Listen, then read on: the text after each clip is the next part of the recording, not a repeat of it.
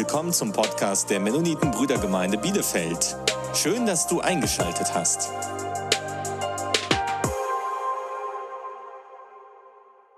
Und sie nannte den Namen des Herrn, der zu ihr geredet hatte. Du bist ein Gott, der mich sieht. Ich würde gerne zum Anfang noch einmal beten. Wer aufstehen kann, darf gerne zu aufstehen. Herr, ich danke dir, dass wir hier uns versammeln dürfen, dass du mitten unter uns bist. Ich danke dir, dass wir dein Wort lesen und studieren dürfen. Und ich möchte dich bitten, dass du uns Weisheit schenkst, dein Wort zu verstehen, deine Botschaft, das, was du uns mitgeben möchtest, Herr. Schenk uns Kraft, schenk uns deine Liebe. Amen.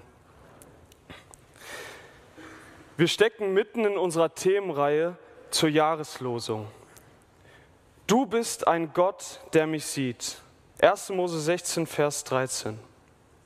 Und letzte Woche haben wir uns mit unserem Pastor Heinrich Klaassen hier den biblischen Kontext zu dieser Stelle angeguckt. Und diese Woche möchte ich mit euch zusammen versuchen zu verstehen, was dieser Vers bedeutet. Was Hagar, die Frau, die das damals ausgerufen hat, was sie damit eigentlich sagen wollte. Aber bevor wir uns dieser Frage stellen, was Hagar damit meinte, möchte ich dich erstmal fragen. Wenn ich dir das zuspreche, Gott sieht dich, was löst das in dir aus? Woran denkst du dann? Ich saß in einer Austauschrunde mit verschiedenen Menschen und da wurde uns diese Frage gestellt, was bedeutet dieser Vers für dich? Was löst das in dir aus? Und als allererstes meldete sich ein Mann zu Wort und der sagte, ja, für mich ist das zuallererst einfach eine Information auf Sachebene. Wenn ich da lese, du bist ein Gott, der mich sieht, dann ist das für mich etwas, was in meinem Kopf erstmal ankommt, wie so eine ganz normale Information. Gott sieht mich. Ist genauso wie wenn ich jetzt sagen würde, ich sehe dich. Ich sehe Heinrich, der hier vorne sitzt. Ich, sitze, ich sehe Tobi Löwen, der in der Technik ist eine Information. Eine zweite Person, und zwar eine Frau, meldete sich danach zu Wort und sie sagte, hätte ich diesen Vers damals als Kind, Teenager oder Jugendlicher gehört, dann hätte dieser Vers für mich eine schreckliche Bedeutung. Ich hätte Angst. Bei einer strengen Erziehung, ganz nach dem Sprichwort, die kleinen Sünden straft der liebe Gott sofort, hätte dieser Vers mir Angst gemacht. Weil das würde ja bedeuten, dass wenn Gott mich sieht, dass er mich immer sieht und dass er meine schlechten Gedanken, meine Verfehlung, meine Ängste sieht. Gott sieht mich, hätte ihr Angst gemacht. Aber was bedeutet dieser Vers eigentlich wirklich? Was wollte Hagar damit sagen? Worauf hat sie reagiert? Und wir haben letzte Woche schon uns mit dem biblischen Kontext auseinandergesetzt, aber um zu verstehen, was dieser Vers bedeutet, kommen wir auch heute nicht darum, kurz uns den biblischen Kontext nochmal anzugucken. Und ich möchte, wer die Bibel dabei hat, kann das Kapitel 16 in 1. Mose gerne schon aufschlagen. Ich möchte mit euch heute einen kurzen Blick reinwerfen. Anhand von drei Punkten, die mir an den Text wichtig geworden sind, möchte ich mit euch versuchen zu verstehen, was Hagar damit meinte, wenn sie sagt, du bist ein Gott, der mich sieht.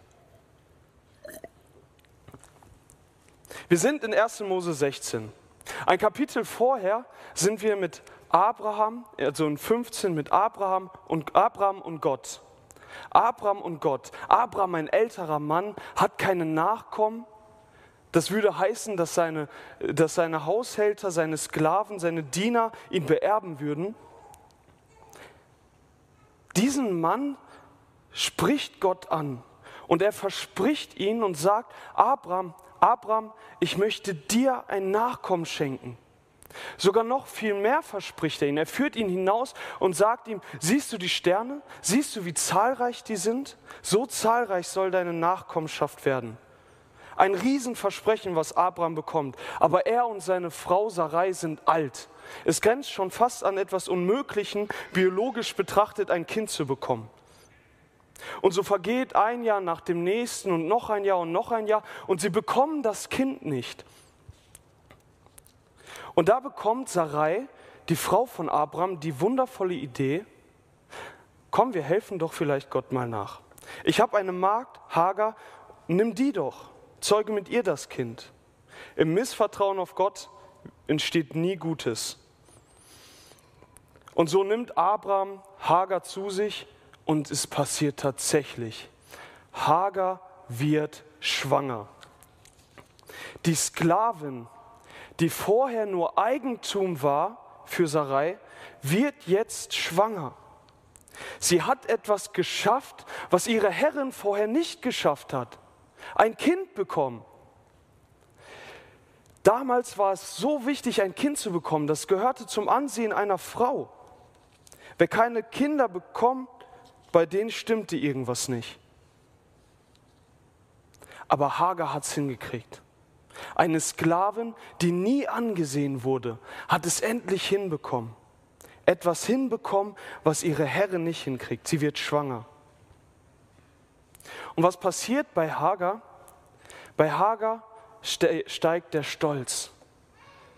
Bei Hagar steigt das Ego an. Und sie schätzt ihre Herrin Sarai gering. Und Sarai bemerkt das natürlich. Es stört sie. Eine Sklavin, die sie gering schätzt, das geht doch nicht. Und so geht sie dann zu ihrem Mann und sagt, Abraham, meine Sklavin schätzt mich gering. Und was sagt Abraham zu ihr in Vers 6 dann? Sie ist doch deine Magd, deine Sklavin. Mach mit ihr, wie du es für gut hältst. So macht Sarai das dann auch. Und wir lesen dann am Ende von Vers 6, als Sarai sie aber demütigte, da floh sie vor ihr. Hagar wird von Sarai gedemütigt. Eine schwangere Frau, die vorher schon als Sklavin viel Leid erfahren hatte, nie angesehen wurde, nie Ansehen hatte, wird jetzt gedemütigt. Ein Moment des Stolzes, den sie hatte, verfliegt wie im Wind. Und Hagar, wie reagiert sie darauf? Sie flieht. Sie flieht in die Wüste. Im Griechischen steht hier das Wort Eremos. Das bedeutet unter anderem Wüste, öde, aber auch einsam. Und das ist, was Hagar ist in dem Moment, wo sie flieht, einsam, ohne einen Plan, schwanger, alleine flieht sie in die Wüste. Was gibt es alles in der Wüste? Räuber, Wildtiere, eine Riesenungewissheit über die Zukunft, die Hagar plagt.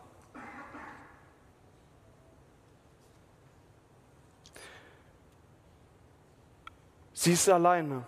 Aber ist sie das wirklich?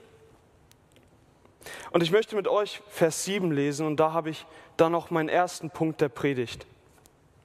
Denn der Vers 7 sagt direkt, und der Engel des Herrn fand sie an einer Wasserquelle in der Wüste, der Quelle auf dem Weg nach Schur. Was ich an diesem Vers bei mir in der Bibel zehnmal unterstrichen habe, ist das Wort fand. Der Herr fand sie. Er fand Hagar. Warum habe ich mir das zehnmal unterstrichen? Weil dieses Wort ein aktives Wort ist. Gott zieht los, Gott sucht Hagar, Gott findet Hagar. Der Herr fand Hagar. Wir haben auf unserer Seite einen aktiven, lebendigen Gott, der nicht passiv sitzt und zusieht, sondern der auf uns zugeht, der den Menschen sucht und der den Menschen findet. Gott findet Hagar. Er findet sie an einer Wasserquelle. Er begegnet ihr. Er begegnet dieser Frau, die alleine ist, die sich alleine fühlt, die nicht weiß, wohin mit sich. Er begegnet ihr, er findet sie, Gott findet.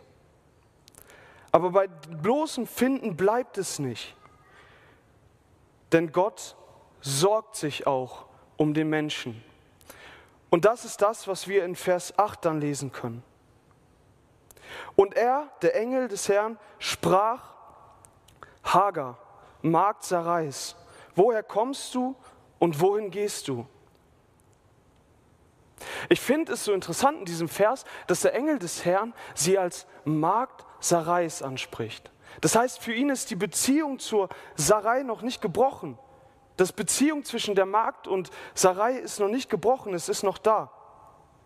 Und er weiß genau, wer, wer sie ist. Er weiß genau, wer Hagar ist und woher sie kommt. Aber jetzt kommt eigentlich der ganz spannende Teil. Wenn er genau weiß, wer sie ist und woher sie kommt, warum fragt er sie dann, woher kommst du und wohin gehst du? Gott weiß doch genau, woher sie kommt. Gott weiß auch genau, wohin sie geht.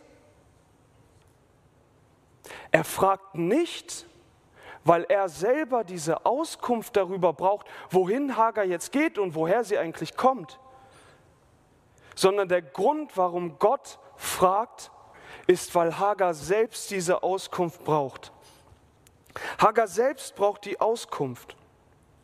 Und für mich, als ich das gelesen habe, musste ich darüber nachdenken, wie Gott uns Menschen im Allgemeinen begegnet. Und ich glaube, dass diese Frage, die Gott den Menschen stellt, die Frage, die den Menschen in der Gottesbegegnung unausweichlich gegenübersteht, ist die Frage nach dem Ursprung, woher komme ich, und die Frage nach der Zukunft, wohin gehe ich. Das muss uns Menschen gestellt werden, weil wir selbst diese Auskunft brauchen. Hagar ist weggelaufen. Sie hatte keinen Plan. Sie hat sehr viel Leid erfahren. Sie flieht vor ihrer Vergangenheit. Aber was bringt ihr die Zukunft, auf die sie zuläuft? Wenn wir mal ganz realistisch sind und diese Wahrheit akzeptieren, dann hat eine einsame Frau, die schwanger ist, die keinen hat, zu dem sie laufen kann, keine so große Zukunft, oder? In meiner Vorbereitung habe ich einen Satz gelesen, der mich auch nicht losgelassen hat. Wer weiß, woher er kommt, weiß auch, wohin er geht. Wer weiß, woher er kommt, weiß auch, wohin er geht.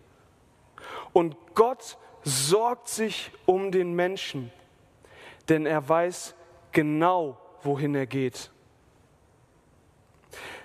Wir Menschen, wir beschäftigen uns ungern mit dieser Frage unserer Herkunft. Es ist eine schreckliche Frage für uns. Denn wenn man ehrlich ist und die Wahrheit, die uns die Bibel auch gibt, akzeptiert, woher wir kommen, was uns ausmacht, und die Bibel sagt uns auch, wohin wir hinlaufen, wenn wir diesen Weg weitergehen, dann können wir nicht anders als einzusehen, dass wir als Menschen verloren sind. Wir sind verloren. Hagar ist hier an dieser Stelle auch verloren. Deshalb brauchen wir diese Auskunft von Gott. Wir brauchen diese Begegnung mit Gott und die Frage, die uns gestellt wird. Und Gott stellt uns diese Frage nicht, weil er uns quälen will, sondern das ist ja mein zweiter Punkt. Gott sorgt sich um den Menschen, weil er weiß, wo der Mensch hingeht, weil er weiß auch, wo Hagar hingeht, worauf sie zuläuft. Braucht der Mensch Auskunft und er will sich um ihn sorgen. Er will nicht nur bei dieser Frage bleiben, sondern er möchte einen Schritt weitergehen. Denn erst wenn wir die Auskunft darüber haben, woher wir kommen und wohin wir gehen, dann kommen wir zum dritten Punkt, den wir hier festmachen können in, dieser, in diesem Text. Und das ist dann ab Vers 9 und folgende. Gott bleibt nämlich nicht nur dabei stehen, uns diese Frage zu stellen, sondern er weiß ja genau, woher wir kommen und er weiß genau, wohin wir gehen. Er bleibt nicht bei der Frage stehen, sondern er schafft einen Weg für Hagar und er schafft auch einen Weg für uns Menschen. Und wir lesen in Vers 9 und folgende, da sprach der Engel des Herrn zu ihr, kehre zu deiner Herrin zurück und demütige dich unter ihrer Hände. Und der Engel des Herrn sprach zu ihr, ich will deine Nachkommen so sehr mehren, dass man sie nicht zählen kann vor Menge. Und der Engel des Herrn sprach weiter zu ihr, siehe, du bist schwanger und wirst einen Sohn gebären, dem sollst du den Namen Ismael geben. Denn der Herr hat auf dein Elend gehört. Und er wird ein Mensch wie ein Wildesel sein, seine Hand gegen alle und die Hand aller gegen ihn. Und allen seinen Brüdern setzt er sich vors Gesicht. Gott schafft hier in dieser Stelle einen Weg für Hagar. Und genauso ist es ja, wie Gott mit uns und mit allen Menschen, denen er in der Bibel begegnet, umgeht. Er sucht sie, er geht auf die Menschen zu, er findet sie, er sorgt sich um sie. Und schlussendlich das, was wir durch Jesus Christus in der Bibel lesen können, schafft Gott einen Weg. Er schafft einen Weg. Aber was mich so interessiert hat und so gefesselt hat, war in Vers 9 der Punkt, dass er sagt, kehre zu deiner Herrin zurück und demütige dich unter ihre Hände. Demütige dich unter ihre Hände. Gott schafft einen Weg, aber dieser Weg ist ein Weg der Demut, des Kleinseins, des Dienens. Es ist herausfordernd und es ist eine schwere Aufgabe. Aber Hagar weiß genau, dass sie einen Gott auf ihrer Seite hat, der ihr beisteht, der bei ihr ist, der sie sucht, der sich um sie sorgt und der sie heilen will. Und genauso ist es bei uns. Gott findet uns. Und er fragt uns, woher kommst du und wohin gehst du? Er sorgt sich um uns und er möchte uns heilen. Er möchte uns heilen durch seinen Sohn Jesus Christus, den er geschickt hat. Er möchte uns auf diesen Weg schicken, er möchte uns das Leben geben. Und es ist nicht einfach irgendein Leben oder irgendein Weg, sondern Jesus sagt, ich bin der Weg, die Wahrheit und das Leben. Niemand kommt zum Vater denn durch mich. Gott schenkt uns erst das richtige Leben. Und genau deshalb, weil Gott da ist, weil er sucht, weil er sorgt und weil er heilt und einen Weg schafft, bricht Hagar danach in so einen Lobpreis aus. Sie bekennt Gott und sie sagt, sie, da nannte sie den Namen des Herrn, der zu ihr geredet hatte, du bist ein Gott, der mich sieht. Es ist der Name Gottes, Elroy, ein Gott, der mich sieht. Es ist eine Grundeigenschaft, ein Wesenszug Gottes, dass er uns sieht. Was ein Gnadenwerk das doch ist. Ich saß letztens, ich bin ja, ich studiere ja zurzeit Theologie und man könnte denken, wir Theologiestudenten, wir haben irgendwie nur, sind alle komisch und beschäftigen uns mit ganz schwierigen Themen. Aber dann saßen wir an einem Abend mit ein paar Freunden und wir unterhielten uns. Und auf den Nicht sprang auf einmal ein Freund von mir auf und er sagte, ey, wisst ihr was? Wir haben einen Gott, einen Schöpfer auf unserer Seite, der uns sucht und der uns liebt. Wir haben jemanden bei uns, der sich um uns sorgt, der einen Weg schafft, der uns erst das richtige Leben gibt. Wie genial ist das denn? Genial. Man kann es eigentlich nicht in Worte fassen. Man kann es wirklich nicht in Worte fassen. Aber genau deswegen, genau deswegen möchte ich vor diesem Gott in Lobpreis ausbrechen, möchte ihn anbeten und ich möchte ihn bekennen. Und das wollen wir gleich gemeinsam tun. Ich würde, darf ich, dass wir alle zusammen lauten Gebeten, wer beten will, darf beten, zusammenkommen und Gott anbeten, ihn bekennen. Aber bevor wir das tun, möchte ich noch einmal zusammenfassen. Gott ist ein aktiver, lebendiger Gott. Das sehen wir in der Stelle von Hagar. Er sorgt sich um die Menschen. Er sorgt sich hier speziell um Hagar, um den Einzelnen.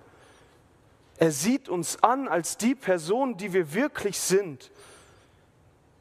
Und er weiß, wo wir herkommen und er weiß, wohin wir gehen aber er lässt uns nicht alleine.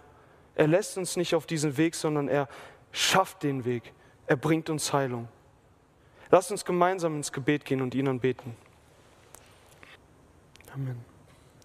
Vater, ich danke dir. Ich danke dir, dass du so gnädig mit uns Menschen bist, dass du uns unglaublich liebst, dass wir es gar nicht richtig begreifen können. Ich danke dir, dass du auf uns zugehst, dass du ein aktiver, lebendiger Gott bist dass du uns suchst, dass du dich um uns sorgst und dass du uns heilen möchtest. Ich danke dir, dass du uns deinen Sohn gegeben hast, dass du auf diese Welt kamst, für uns gestorben bist, ein für alle Mal, endgültig. Ich danke dir. Herr, wir wollen dich bekennen mit unserem Leben, Lobpreisen und anbeten. Schenk uns Gnade und Kraft dabei. Amen. Du willst weitere Predigten hören? Dann besuch uns auf unserer Webseite www.mb-bielefeld.de. Du kannst uns auch am Sonntag besuchen, wenn wir unseren Livestream-Gottesdienst haben. Oder am besten, du kommst einfach in Bielefeld vorbei.